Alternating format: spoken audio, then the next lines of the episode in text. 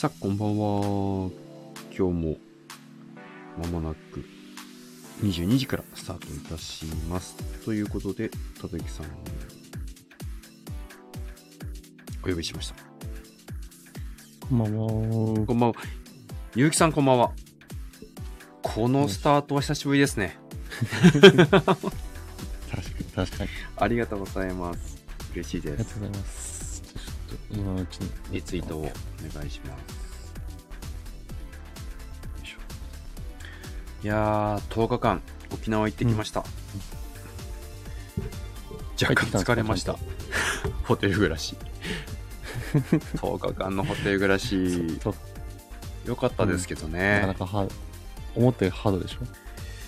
うん、ど、あ、でも、あれだかもしれない。ただきさんのコロナでうん1週間、あの、一歩も出れないっていうのとは、ちょっと大きく違うから、確かに、確かに。うん、だってもう、朝からサウナに入るし、夜も帰ってきたらサウナに入るし。もう、朝、朝ごはんはいっぱい食べるし、うんまあ、結構リゾートはリゾートでしたね。羨ましい限りです。OK ですよ。はい。いやーでもやっぱちょっと疲れましたね。さすがにね、それは疲いやれますよ、ね。今日、今日帰って、今、今さっき帰ってきたとこなんですけど。タイムリーすぎる。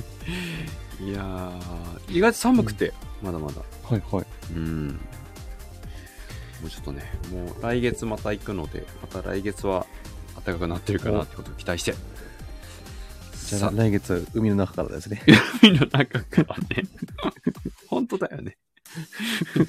さあ、時間となりましたので、始めさせていただきたいと思います。改めまして、こんばんは。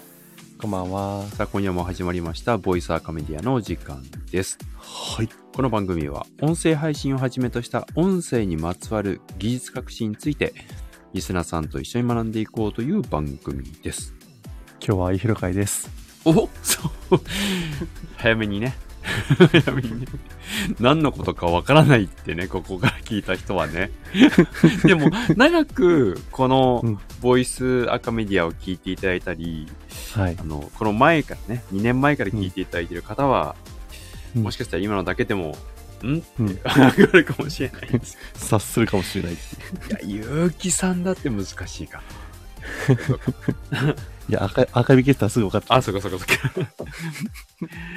まあ、ボイステックには興味あるけど、具体的によくわかんないなという素朴な疑問などありましたら何でも結構です。ぜひ、ライブで聞いていただいている方はコメントで参加してください。ガンガンお待ちしてます。また、アーカイブで聞いていただいている方は、レターを送っていただければ、次回以降の回で必ずご回答いたしますので、こちらも合わせてよろしくお願いいたします。はい。それでは今夜も22時30分まで30分間ギュッと凝縮してお伝えしていきたいと思いますが、今週のテーマは何でしょうか？すごい今の声のトーンが変わったのがなんか気持ちよかったんだけど、なんだろう？すごい滑舌よかった、今。最高ですね。もうちょっとカラオケ行きすぎて、今回この沖縄でうんうん。声ガラガラなんですね。久しぶりにあの、はい。サンプラザ中野さんのランナーを歌いましたね。あいいっすね。古すぎる。爆風スランプ。はい、走ってました。さあ、今夜のテーマは、はい。消費消費者行動から捉える物からことへの変化とその理由とはということで2022年第2フェーズの3回目ということなんですけどはい。ちなみにこの元物からことへっていうフレーズは、佐々木さんこれまでなんか耳にすることって結構ありますか？えそうですね。結構最近、最近？ここに3、2、3年くらいかな？なんかね、ちょっとやっぱり、あの、いろんなところで使われてるような気がしますよ。大手の企業とか。いや本当にねなんか当たり前のように使われすぎていつの間にやらなんか定着してる感もありますけど、まあ、簡単に一言で言うと、いいものだけでは売れない。金額だけでも売れない。ということかなと、まあ、この今日のボイスアカメディアの回では簡単に定義してみたいかなとは思うんですけど、うんうん。ちょっとねこの話お話しする前にはい。ちょっとこの歴史的な社会的な背景というか、消費者の動向をちょっと順を追っていかないと、このものからことへっていうのは、説明がつきづらいかなと思うので、ちょっと今日は完璧に座学ですね。まああれですね、手張りですからね。まずはね、学ばないとただきさんあんまり手張り好きじゃないけどね。歴史に学びなきゃいけないですね。そう。いや、手張り大好きです。あ、そっかそっかそっか。ちょっと振り返ってみようかなと思うんですけど、大きく、まあ、うんうん。3つの区間に、きまあ、期間に分かれるかなというふうに思っていますと。はい。ちょっとイメージしていただきたいんですけど、もう遡ること戦後ですよ。1950年代以降、まあ、戦後というのは1945年、第二次世界大戦、うん日本敗戦の時からですけどね、なんかちょっと最近は戦争なんていうと、うんこの21世紀でもまだ戦争っていうのがね、こんなに大々的にあるのかって思うと、なんかびっくりするっていうよりも、これから本当に世界どうなるんだろうって思っちゃったりもしますが。まあ時代は繰り返されますからね。いや、繰り返すね。まだ100年経ってないんだよ、戦争終わって。はい。まあでもやっぱりね、コロナとか、こういう経済不安が全ての発端ですよね。うん。僕ららしくないってことですよね。そうですね。まあ、ちょっともう一回戻りますけど。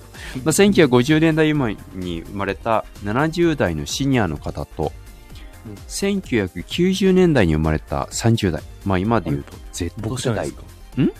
僕じゃないですか。あ、思いっきりね。Z 世代ね。はい。という人たちでは、社会的背景が異なるので、商品に対する価値観っていうものも変わってきていますよということなんですけど、はい。まあ、3つの区間に分かれますっていうふうにちょっとお話をしたんですが、1つ目、うんうん。1945年の戦後、まあ、とにかく物がないということで、はい。需要型ですね。うんまあ、作れば売れるっていう時代です。うんですね。で、そこからだんだん復興がうまくいって、まあ、奇跡の復興とも言われますが、1960年代に日本は高度成長期時代を迎えます。はい。で、1980年代に黄金期。ソニーさんですね。メーカーで言うとソニーをはじめ、ウォークマンをはじめ、もうジャパンアズナンバーワンと呼ばれた時代ですね。で、この時は大量生産、大量消費で確実的なものをどんどん作っていく。で、その中で黄金期ですね、世の中、物が溢れてくるので、あの、マイケル・ポーターさんっていう経済学者がいるんですけど、まあ、その方が1980年代に競争戦略というものを出します。論文ですね。まあ、差別化をどうやって図っていくのかっていうことなんですけど、でもすごいですよね、これ。98 1980年から差別化が始まってるんですよね。そうそうそう。でも逆に言うと、物が溢れてるからこそ、差別化を図ろう、競争をどういうふうにまあ勝ち抜いてやろうっていうのは、ここで生まれたってことですよね。なるほど。繰り返されますね。でも、どういうことがここで言いたいかっていうと、うんこの時代に作られたマーケティングの考え方、経済学の考え方が、今もなお語り継がれてるんじゃないかってことです。でもやっぱ書籍で残ってることとかって結構昔の人がそのまま紐解いてることそのまま使われてますよね。うん。ただこの時と、やっぱり今が違ってきてるんじゃないか。この競争戦略も随分変わってきてるんじゃないかっていうのもやっぱり最近よく言われてることですよね。だからその差別化を図っていって、まあ、職人さんじゃないですけどね、ものづくり、日本の代名詞ものづくりですけど、いいものさえ作れば売れるっていう価値観は、まあ、この時代に作られた価値観なので、日本が本当にいい時代ですね。うんまあ、そこから随分今は変わってきてるんだっていうことをこれからちょっと話をしていきたいっていうところですね。ワクワクですね。で、1990年代、3つ目の期間ですね。はい。いよいよバブルが崩壊をして、不透明な時代に入っていきます。で最初は失われた10年っていう話だったんですけど、うんちょうど僕も2000年に社会人になりましたけど、まあこの時はね、これから景気良くなるんじゃないか、なんていう、まあインターネットバブルが弾けた時でもあったんですけど、はいはい。でもインターネットで何かが変わるなっていう感じもする。まあ、未来を感じさせる21世紀ですね。ただずーっと景気上がってこないんですよね。まあ今本当にね、リーマンショックが2008年9月起きたり、2011年震災が起きたりと。うん何かしらなんとかショックっていうことが定期的にどんどんこれから起きるようになってきて、うんそしてとうとう今では、ウクライナ侵攻。まさかまさかの戦争まで起きるというね。まあ、コロナも含めて、ちょっと大きく飛ばしましたけど、コロナの2年間なんかもう本当に社会常識変わりましたよね。そうですね。この2年間で一気に5、6年ぐらいね、先に行った感じがしますよね。やっぱり。ですよね。だからもうここで本当に大きな変革があり、うん不景気で先行き不透明な時代だという、なんか最近ちょっとブーカっていう言葉、聞いたことありますかね。あの、ちょっと出てきてますよね。うん。僕も、あの、ちょこちょこ見るようになりましたけど。ですね。これ、うんブーカって何かっていうと、変動性、あと不確実性、うん複雑性、うんあと曖昧性という、まあ、英語表記でボラリティとか、その変動性とか全部の頭文字を、まあ、集めて4つ付け合わせたものがブーカっていううん。ものなんですけど、まあ、簡単に言えば本当に先行き不透明な時代、何が起きるか分かりませんということなんですけど、一番最初これ2010年頃、アメリカの、うんうん。まあ、インターネットテクノロジー、テクノロジーの中で使われてきたということなんですけど、はいなんか、なんだったかな多分、ダイレクト出版かなんかで見た記憶があるんですよね。違ったかな？なんかそう、2010、今2010年って話しましたよね、あひろさんね。そうですね。うん、多分ね、2015、6年ぐらいに僕見た気がするんうですよ。もともとは、うんインターネットのテクノロジーがあまりにも急速で、考えられてたものがどんどん変革されていく時代。はいまあ iPhone とか最たるものかもしれないんですけど、ああ、そうです。あまりにも進歩が早すぎるので予測ができなくなってきたっうんていうことと、世界がインターネットでつながり始めて、市場がグローバル。本当にどこでどういう影響があるかわからないなんていうことがまあ始まったので、うんうん先行き不透明な。っていうことと、まあこれやっぱりインターネットですよね。うん。で、このインターネットで情報が溢れることによって、まあ、消費者に与えられる情報が多すぎることによって選択ができないという。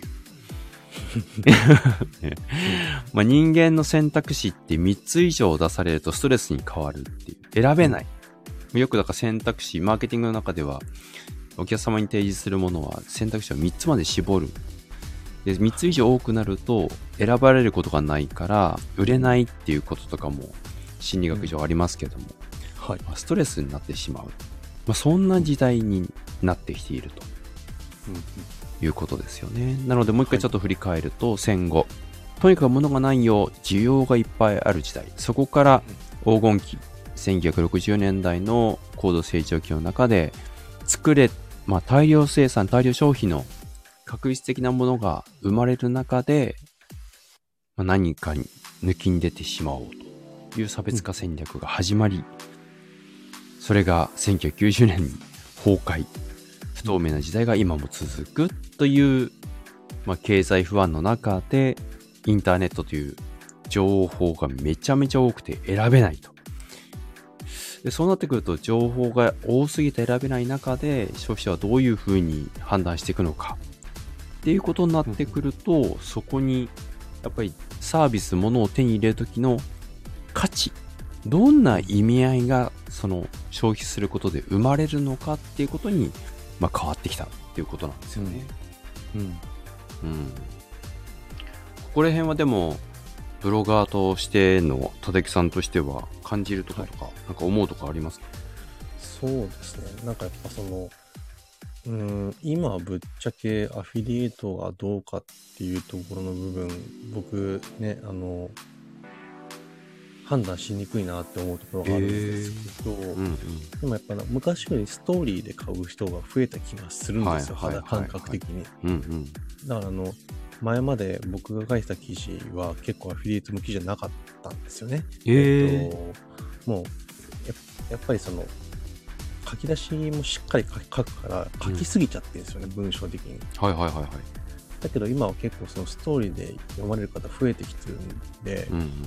そこの部分での、あの、書き出しでのコンバージョンに向けてというか、滞在時間も伸びてきてるし、うん。片や、あの、それすらも読めない人たちがいるっていうのも事実あって、ん？というのは？あの、要は、動画とか図解じゃなきゃもう読めませんみたいな。ツイッターの140文字以上読めませんみたいな人も出てきてるっていう、次の世代。あうん。あ、なるほどね。うんいや、そうだから難しいなと思うんだけど。うん僕ね、ちょっと昨日まさにそれがあって、うん。あの、最近、短いメッセージの応酬が多くて、うん文章としてしっかり書くことって減ってきてるじゃない？そう。そうね。うんであの、昔はメールの文化がまだあったから、うんあの、社内に連絡するとか、あと、こう社外に対して依頼をかけるとか、うん何かするときって全てメールが中心だったとき、このに、はい僕の中で言うと15年間ぐらいはそうだったと思うんですけど、LINE が普及する。そう。そう、会社の中ではね。うん。だけど、その、らなんかメール一文、み一通書くのに、このまま30分かかって、全然まとまんないの、なんか。で、短い文章でこういうキャッチボールしながらやっていくっていうことに慣れてたので、一回で要点まとめて相手にどういう行動をしてほしいのかって、うんうん。昔は普通に書けたのに、うん。全然書けなくて。で、もう自分が中心の、いやうん、いつまでに返事くださいみたいな。なぜならばそれまでにしないと納品できませんみたいな、うん。なんかこっち都合の文章しか書けなくて、全然ダメだなぁといや、メール難しいんですよ。この話するとあれだけど、ちょっと今日ことの話そうそうとくけど。で、まあ今ちょっと話を戻すとですね、うん。そういった意味で言うと消費をしていく上で消費者が何を手にをするのかというと、まあ物サービス自体はね、もう正直さっき差別化戦略なんて話もありましたけど、ちょっと古くなってきてるかなと思うのは、正直商品サービスに差が生まれない時代というか、生まれにくいというか、うんすぐ真似されてしまうし、似たようなものがすぐできて、しかもそんなに差もない、まあ、金額的な差がない、えーうん価値としても、価値というかサービスのクオリティ的にも、そこまで差がないものができてしまうっていう、うん。うん。時代なので、うん。なかなかそこでもう差を取ることができない。そうすると、この商品は誰から買うのかっていうことだあとはなぜ買うのか、まあ、そういう意味合いにやっぱりシフトしてくる。買うことによって、消費することによっての納得感うんみたいなの。で、そこで大事になってくるのが作り手としては、私たちが売りたいもの、私たちがいいと思っているもの、メーカー側がですね、いいな、これだったらいいだろうと思うことではなくて、やっぱり消費者がどういうものを望んでいて、どういったものを提供したら喜んでいただけるのかいうところの主語が、やっぱり売り手から消費者に変わってきてるなと。はいはいはい。昔はメーカーがね、あの、市場調査という名のもとに、まあもちろんそれもお客様のニーズをちゃんと聞いて作ってるよっていうことかもしれないですけど、でもやっぱりまだまだ、あくまでも、まあ、当社の戦略というか、メーカー側、まあ、作り手側の、まあ、どちらかというと都合の方がまだ大きかったのかな。うんうんまあ、それの時の、まあ、主語が今では消費者がやっぱり中心になってきてるうんということですよね。で、その中で語られるのが、消費者が手にすることで得られることっていうのが、どういうふうに表現されるかってことなんですけど、僕の中で言うと、これが消費者にとってイメージできるかどうかってことが僕大事かなと思うんですけど、忠之さんにとってこの物からことへの変化っていうのはどういうふうに感じていらっしゃいます？えー僕は結構体験とか経験とかそっちの方がちょっと強めだったんですよね。あの感情のあの変化とか。かなと思ってて、はい。えっと、なんだろう。まあ、ちょっとこれ、大きい買い物するとよくあるか感じるかなと思うんですけど、はいはいはい。えっと、僕がですね、これ一番今でも覚えてるのが、はいえっと、初めて、はいあれかな、その、18とか19くらいで、まあ、その自分で仕事して、うん。初めて買った、ちょっとした大きい買い物が、バイク買ったんですよね。えー、バイクも乗るんですね、原付忠之さんね。原原付きなんですけど、あはいはいはい移動手段、仕事の移動手段として使ってたんはいですけど、はいはいはい。で、それを、えっと、3年ぐらいで手放す時が来たんですよね。でその3年目にその手放すってなった時に、はいまあそれあのちゃんちゃんとねあの車買ったりとか、はいあの他の交通網が整ったりとかしたりとかして、はい。まあ、使わなかったっていうのもあったんですけど、うんそこでやっぱその手放すっていうタイミングが来るんですよね。はいはいはい。そうすると、その時に、あの、今まで一緒に走ったこととかが全部フラッシュバックするんですよね。あの、ええうん。も持って行ってもらうし瞬間に。ええ手放すときね、そうそうそうそう。バイクをね、自分でうん初めてのお給料というか、手にしたもので買ったものが、目の前でこう失われていくといそううか、売られていくドナドドナドナ状態が。うん。その時に、なんかあの、ものじゃないっていうか、なんかその経験っていうか、それまでそのね、エピソードとかっていう価値があるなっていうふうに感じてて、はいで。そ多分ね、あの、車僕2回手放して、今3代目なんですけど、はいはいはい。2回ともやっぱあるんですよね。うん。とかだから、やっぱ、その、物の価値としてはね、その箱とか車みたいな、そのね、移動手段とかいろいろあると思うんですけど、はい。それ以外のところにもあると思ってて、これがやっぱ旅旅行だとかも同じだと思うんですよ。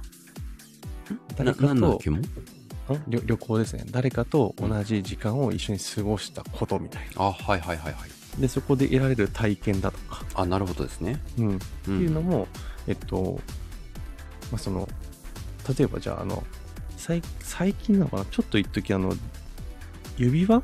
はい。リングを作るとか、なんかあの、アルミ加工して、あの、ブレスレット作るみたいな体験型の、なんかそのクラフトで、うん。その自分が作ったやつがもらえますみたいな、はい。えっと、サービス結構流行ってたんですよ。はいはいはい。でそれもそうかなと思って、あの、普段ゆしてる指輪だとか、ブレスレットだとかって、物は物だけど、うんそれが自分が作ったっていうことになるんですよね。そうですね。うん。うん。その辺はやっぱりその、その人の愛着も湧くし、うん。うん。とか、ただ単なものを買う、壊れたら買い替えるとかじゃなくて、やっぱそこの過程だとかっていうところでついた愛着だとか、そういうのとかがやっぱり、えー重視する人が消費者として増えてるの増えてるのかなっていう。なるほどですね。だから、物質的なこう、ものに依存するというよりも、そこに付随する、まあ、思いであったり、うんうん物語っていうのはそういうところですよね。そうですね、そうですね。ということは、じあ、ゃあ、手放すときにそういうことを感じたってことは、今度、次に新しく、まあ、車も例えば今買ったって話ですけど、うん。うん。じゃあ、その手にするときにこの車を買うと、まあ、うん。今後将来家族も増えて、うん。まあ、一緒に旅行ができたりするんだろうなっていううんうん。こと。まあうん。これから未来体験することがイメージできるかどうか。そうですね。うん。車っていうものを買う。まあもちろん車というものも買ってるかもしれないけども、うんこれを買うことによって、もしくはこの黄色いかっちょいい車を買うことによって、まあどういう自分の中で感情が生まれるのか。まあそういったことを期待してやっぱ買う時代うんなのかなっていう。だそこに対するこう物語がイメージできるかどうかっていうことが今後のやっぱりマーケティングとしては必要になってくるうんっていうことだと思うんですよね。そうですね。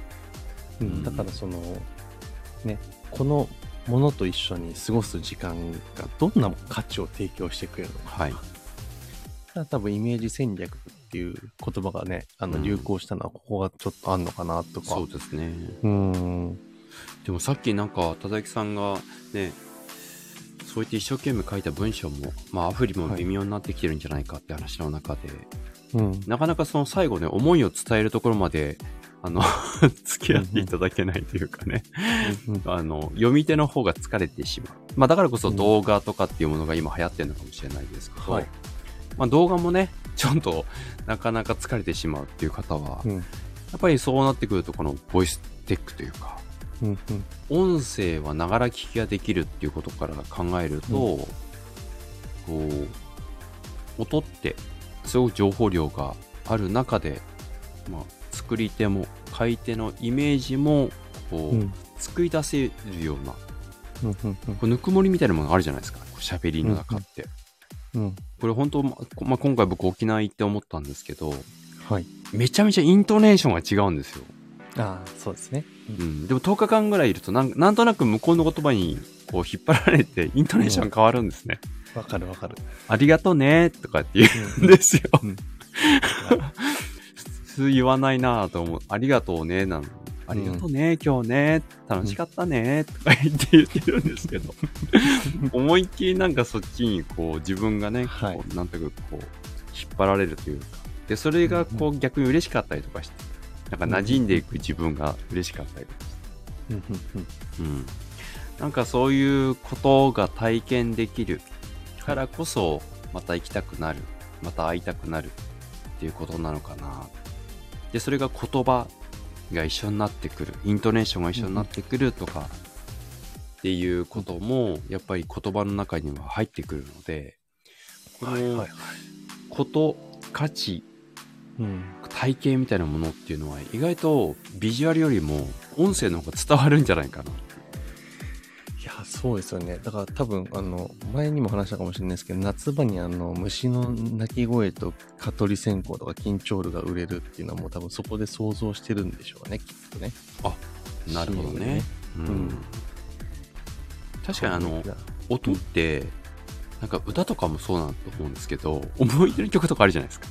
ありますね。なんかもうその曲が流れた瞬間に、ああ、あの時代、広瀬香美聞くと、スノボーやってる、みたいな。もう完全絶好調って言ってたもんね。あ、そ、そこなんだ。あ、僕そね、僕そこね。ボーイビーガールじゃないんだ。あ、そう。ちょっと世代が出ましたね、今ね。そっか、僕たちよりももっとうん。下の人たちはもっと違うんでしょうね。クリスマスとかね。そうねね。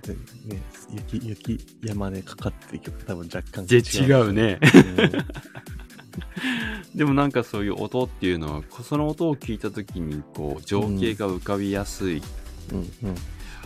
そう考えると、映像を見てその昔自分が体験したことを思い出すってことはあんまりないかな。うーん。なんかあーでも過去の CM とか、そういう時代を感じさせるものはなんかそう、なんかそれってほら、なんか古ーとか思うけど、あそうそうそうそう。音ってさ、それを、うん。その、こう、山下達郎の、きっと君は来ないの瞬間に、あ、あの時付き合ってたあの子は、みたいな感じじゃない？